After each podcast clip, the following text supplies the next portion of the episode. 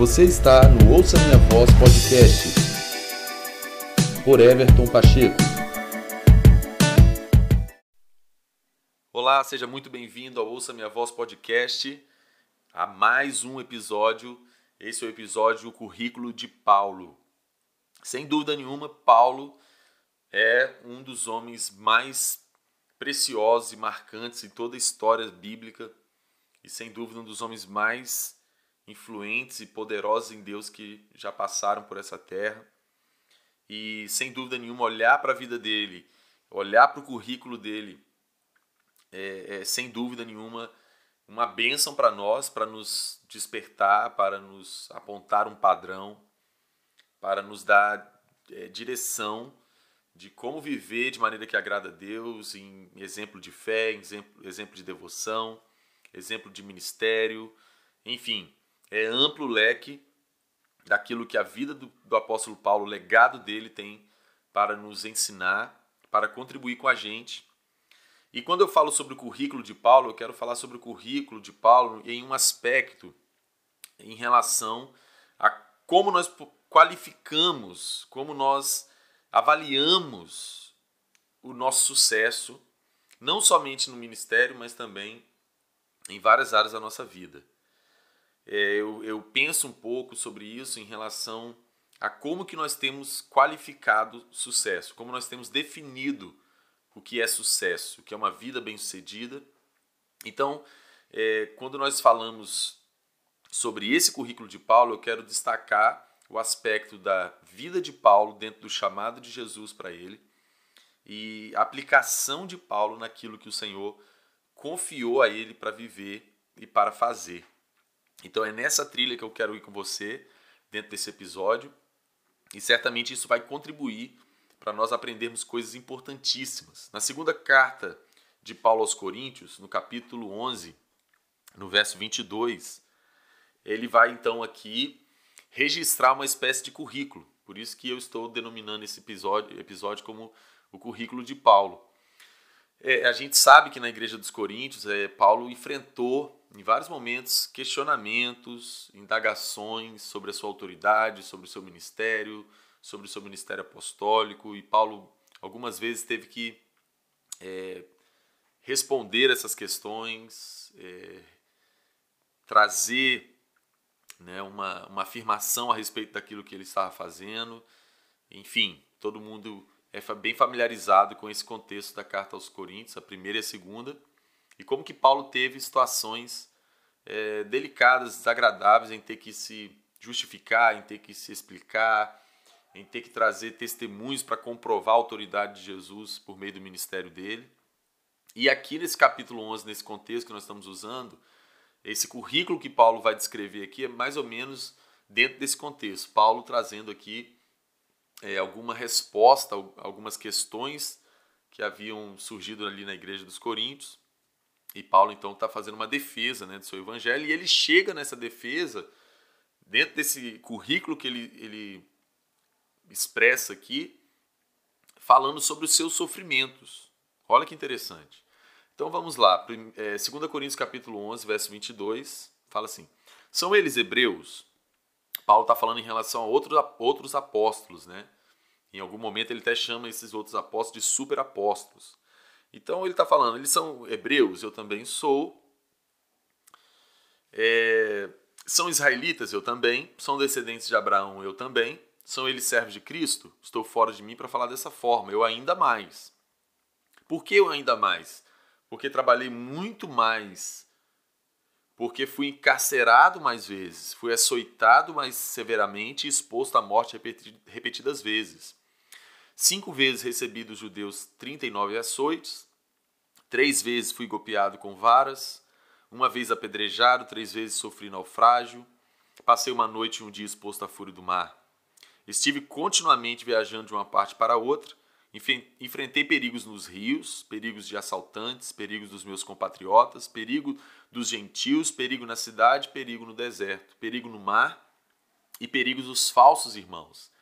Trabalhei arduamente. Muitas vezes fiquei sem dormir, passei fome e sede. Muitas vezes fiquei em jejum, suportei frio e nudez. Além disso, enfrento diariamente uma pressão interior, a saber, a minha preocupação com todas as igrejas. Então, esse aqui é o currículo que Paulo traz como resposta, como defesa do seu ministério apostólico, como defesa, como respaldo de que ele era um homem que estava vivendo para fazer a vontade de Jesus e cumprir o ministério que o Senhor o havia confiado. Mas olha que interessante, o que eu quero chamar sua atenção com isso. Eu mencionei no início que nós é, temos uma crise, vamos chamar assim, em como nós classificamos o que é sucesso.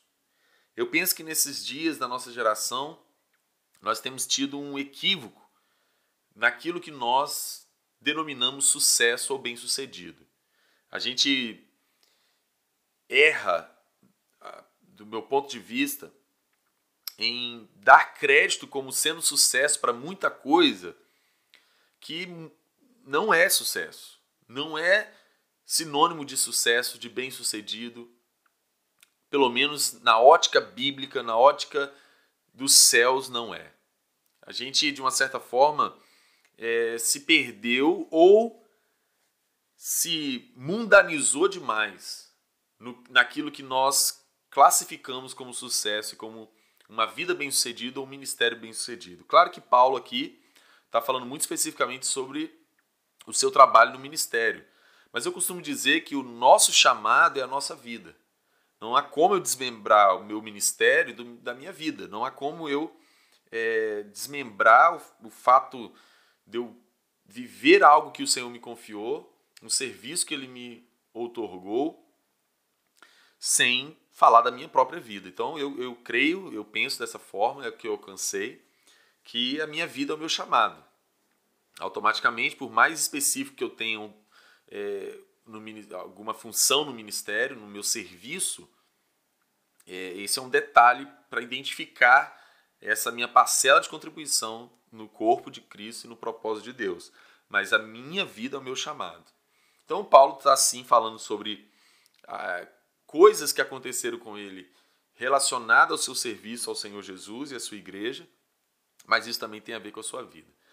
Então, se a gente for fazer uma, uma conexão com nossos dias atuais, é, talvez Paulo não teria nenhum crédito relacionado àquilo que a igreja tem denominado como sucesso no ministério, na vida com Deus, na fé, é, é, nos dias que nós estamos.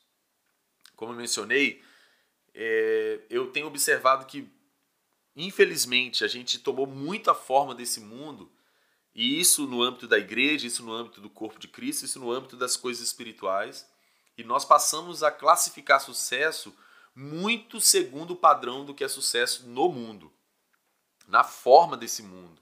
E a gente precisa recobrar que esse mundo ele jaz no maligno e há um príncipe que rege esse mundo, que é o príncipe desse mundo, é, o, é, é Satanás. Então a gente precisa voltar, e esse é o objetivo desse episódio, voltar nossos olhos para as Escrituras, para a vida de Paulo, como mencionei, ninguém melhor do que ele, não é? para nos trazer um senso e nos recobrar um senso do que originalmente, é, biblicamente falando, espiritualmente falando, nós podemos então denominar de sucesso, sucesso no ministério. Se a gente for falar do ministério especificamente, talvez essa crise esteja até mais profunda, até mais aguda, porque o sucesso ministerial na, na ótica geral da igreja nos nossos dias é quantidade de pessoa, é quantidade de venda, é quantidade de seguidor, é, é, todas essas coisas. Não que isso não possa, de alguma maneira, é, realmente mostrar que alguém está sendo bem sucedido, está sendo um instrumento de Deus, está se levantando como uma voz que Deus está é, amplificando. Mas a gente precisa lembrar também que se criou métodos, se criou métodos que faz a coisa acontecer e faz a coisa funcionar. E com isso também nós temos um outro problema, que é a falta de percepção espiritual na grande parcela da igreja, que não consegue discernir entre o bem e o mal que também denota um outro problema, que é a falta de maturidade espiritual, porque a Bíblia, o escritor aos Hebreus diz que aquele que é espiritual discerne bem tudo. E ele tem essa capacidade porque ele, pelo exercício constante, pela prática das coisas espirituais, ele alcançou então essa capacidade de discernimento, de saber julgar o que é certo e o que é errado. Isso diz sobre maturidade espiritual. Maturidade espiritual diz sobre percepção e discernimento espiritual. É exatamente como uma criança. Uma criança acredita em tudo, é pura, inocente, né? ela, ela acredita em tudo, ela tudo tá bom, né? tudo tá certo, vamos dizer assim. Ela não tem essa capacidade de julgar isso é certo, isso não é. Então, Maduro fala dessa capacidade. Então, a gente olhando para Paulo aqui, tudo que ele vai descrever nesse seu currículo tem mais a ver com sofrimento, tem mais a ver com insucesso não é do que sucesso propriamente dito. Ele vai falar de apedrejamento, ele vai falar de prisão, ele vai falar de naufrágio, vai falar de escassez, vai falar de nudez, vai falar de fome, vai falar de inimigos. Paulo vai descrever todas essas questões como sendo é, o currículo que respaldava o ministério dele e a forma como ele estava a forma que ele estava usando para se defender e se posicionar contra aqueles que estavam é, indagando a sua autoridade apostólica e tudo mais. Olha que incrível isso. Parece um pouco antagônico se a gente for olhar na ótica dos nossos padrões atuais de sucesso. Então, que interessante. Biblicamente falando, isso é uma coisa muito simples. Eu costumo dizer que as coisas espirituais profundas, eternas, poderosas, elas são simples. Tanto é que há uma dificuldade da grande parcela da igreja vivê-las, conhecê-las, se aplicar a elas. Porque talvez ela é tão simples, elas são tão simples que ah, as pessoas acabam não dando valor e falam, não. Aí a religião vem e faz o quê? Torna complexo, muita complexa, muita coisa espiritual que é profunda sim, mas é simples. Mas a religião vem, torna isso bem complexo, enfeita, é, embute coisa, enfeita, bota, ixi, e aí fica como sendo o, que é o espiritual, mas na verdade não é. É bem interessante isso. Bom, então, o que, que acontece? É muito simples. Eu quero aqui trazer uma direção do que então nós podemos classificar como sendo sucesso pela ótica bíblica e pela ótica espiritual. Ou seja, como o Senhor classifica aquilo que é sucesso. Você deve classificar sua vida, seu ministério como sucesso quando você tiver a plena convicção que você está fazendo exatamente aquilo que o Senhor Jesus te comissionou para fazer, que você está vivendo exatamente aquilo que o Senhor Jesus te comissionou a viver e que você está fazendo e vivendo exatamente como o Senhor Jesus te falou para que você fizesse e vivesse. Esse é o sinônimo de sucesso na ótica bíblica na ótica espiritual. Ou seja, em outras palavras, para ficar mais simples ainda, o, o exemplo disso, você deve classificar como você está bem sucedido, em sucesso na sua vida, no seu ministério, ainda que o currículo seja todas essas coisas como Paulo mencionou aqui, mas se o Senhor Jesus vira para você e te dá um joia e te fala: Muito bom, meu servo, muito bom, meu filho, você fez o que eu te pedi para fazer como eu te pedi para fazer. Você viveu o que eu falei para você viver, como eu falei para você viver. Isso é sucesso, segundo as Escrituras, segundo a ótica divina. O sucesso é você estar no centro da vontade do Senhor. O que, que acontece? Você não pode se perder aqui em falar assim, ah, ok, pastor Everton, então você está me dizendo que sucesso bíblico, sucesso espiritual é eu sofrer muito, é eu ter muito problema, é eu ser uma pessoa pobre, é eu ser uma pessoa angustiada, é ser uma pessoa privada de, de alegria, de prazer, de, de riqueza. Não é isso. Não é isso que você deve entender como eu estou, o que eu estou dizendo. No contexto do apóstolo Paulo, foi isso que ele usou como currículo para defender a sua, sua autoridade apostólica, seu ministério e a sua vida e como ele vivia, o que ele fazia. Lembre-se que quando Paulo teve encontro com Jesus no caminho para Damasco, ele ficou cego e ele entrou na cidade, o Senhor orientou a ele onde ele deveria ficar. E o Senhor Jesus mandou até Paulo, um discípulo que foi Ananias, para impor as mãos sobre Paulo, para que ele voltasse a ver e fosse cheio do Espírito Santo. Todo mundo lembra disso. Ou seja, quando Ananias indagou o Senhor Jesus a respeito de que ele sabia que Paulo era alguém que estava perseguindo a igreja, Jesus falou com Ananias: Vai, porque ele é meu servo, ele é meu vaso escolhido para levar o meu evangelho aos gentios. Mas Jesus fala uma outra coisa: eu vou mostrar para ele o que ele deve sofrer por causa do meu nome, por causa do evangelho. Então, com Paulo, o Senhor Jesus tinha, tinha sim, de certa forma, essa porção, esse encargo de que ele passasse por muitos sofrimentos por causa do chamado do evangelho aos gentios. Isso era um encargo que estava sobre Paulo. Tanto é que Paulo mesmo chegou a essa conclusão, ele sabia que tudo que ele viveu e fez foi pela graça de Deus, não foi ele, mas a graça de Deus com ele. Não é? E todo o tempo Jesus esteve com ele, ele esteve suprido, por mais que o currículo dele seja o menos apropriado na ótica que nós temos no geral aí como sucesso, como bem-sucedido, por conta de tanta diversidade, tanta pressão, tanto sofrimento, mas isso fazia parte daquilo que o Senhor na sua perfeita e plena e soberana vontade havia designado para que Paulo vivesse e fizesse. Então, dentro do chamado de Paulo, do ministério dele, o Senhor é, é, determinou que fosse assim, não é? Então, a gente aplica isso ao entendimento que Paulo estava vivendo em plenitude aquilo que o Senhor Jesus havia falado para que ele vivesse e aquilo que o Senhor Jesus havia comissionado para que ele fizesse. Paulo estava na íntegra no centro da vontade do Senhor Jesus. Que coisa incrível! Esse é o patamar de sucesso bíblico. É você estar fazendo o que o Senhor quer que você faça, conforme Ele quer que você faça. Então, ainda que aos olhos naturais, aos olhos da grande, do grande sistema religioso, é, aos olhos dos homens, enfim, o que você está vivendo, o que você está fazendo, Talvez a igreja que você lidera, talvez o disco que você gravou, talvez, sei lá, o negócio que você está gerindo, seja o que for.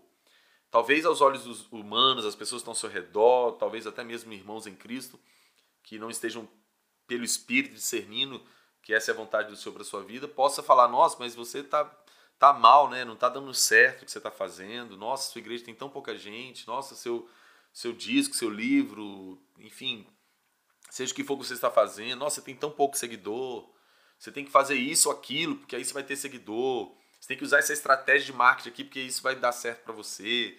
Ah, e você tem que falar com fulano, que fulano vai te botar na, na no circuito para você aparecer. Meus irmãos, nós precisamos ter muito cuidado com isso.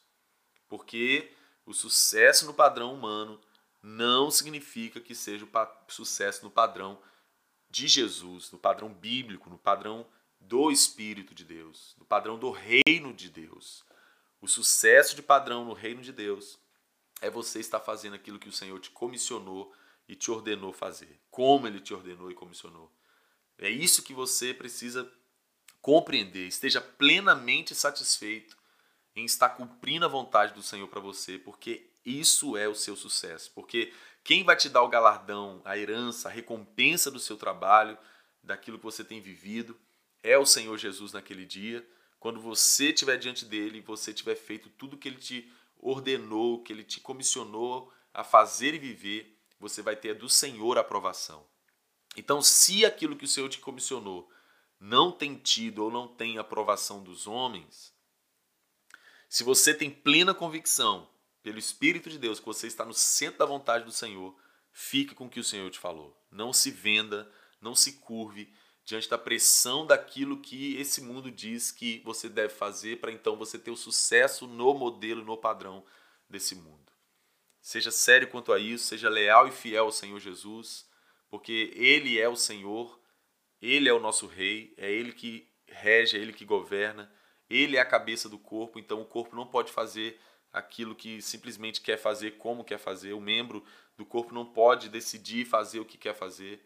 O sucesso está em obedecer fielmente aquilo que o Senhor Jesus nos comissionou viver e fazer.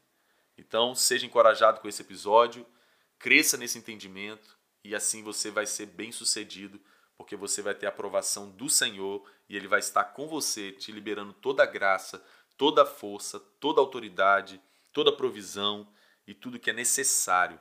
Isso é ser abençoado e bem-sucedido.